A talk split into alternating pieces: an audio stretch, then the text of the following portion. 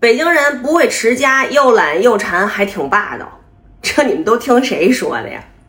我给你们说一个底层的逻辑啊，因为北京这个消费这么高，你们是上这儿打工呢，是上这儿上学呢？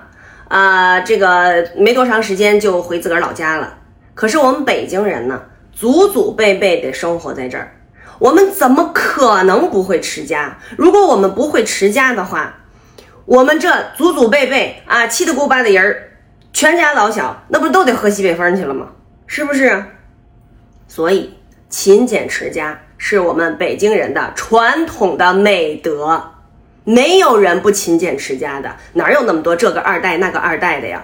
我们有车有房子的指标，我们也得挣钱买呀。是不是啊？我们这个工资，普通老百姓的工资，这跟全国的人民是差不了多少的。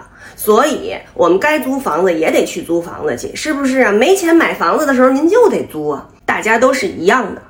所以我跟您说，北京人非常的会持家。您好比说我妈。啊，昨天还在那教育我说，呃，所有这个快递来的这个纸箱子都不要扔，把它敛吧敛吧，然后左手一滴漏，右手一滴漏，卖废品去啊！我们家楼底下卖废品去，两滴漏，呃，老太太说能这个卖个好几十块钱呢。